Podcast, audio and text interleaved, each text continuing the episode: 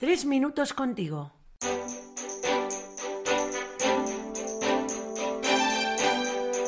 Muy buenas, soy Luis, Luis Sierra, seminarista, y es una alegría compartir de nuevo, una vez más, tres minutos contigo.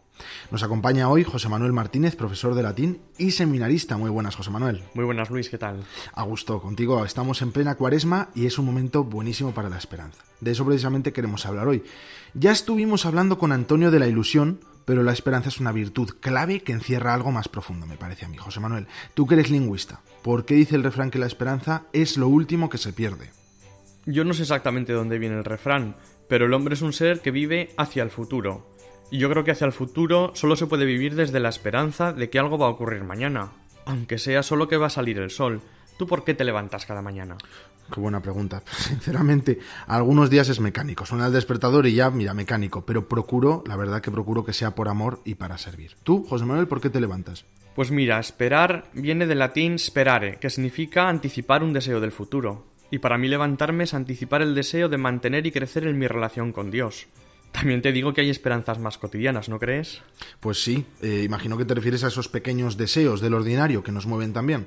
Fíjate que recuerdo que mi profesor de ética, don Alfredo Cruz, en la Universidad de Navarra, hablaba de una ética basada en deseo y verificación del ser humano.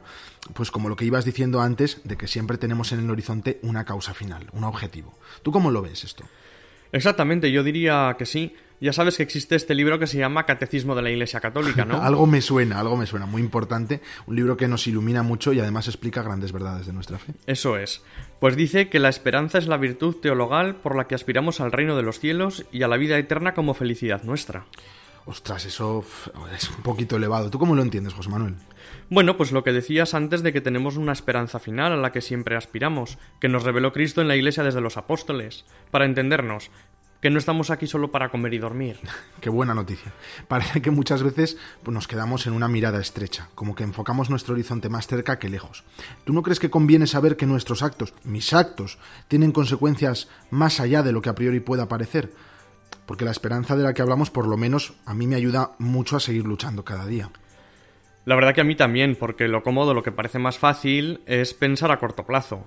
Pero las virtudes comprometen y de algún modo exigen y por eso muchas veces preferimos no pensar en ellas. Es más fácil decidir qué jersey me compro mañana a qué sentido quiero darle a mi vida. Pues sí, y yo creo que con eso nos vamos a quedar, vamos a poner el acento en la esperanza, que es una virtud precisamente de la cuaresma y que da un sentido pleno a nuestra vida.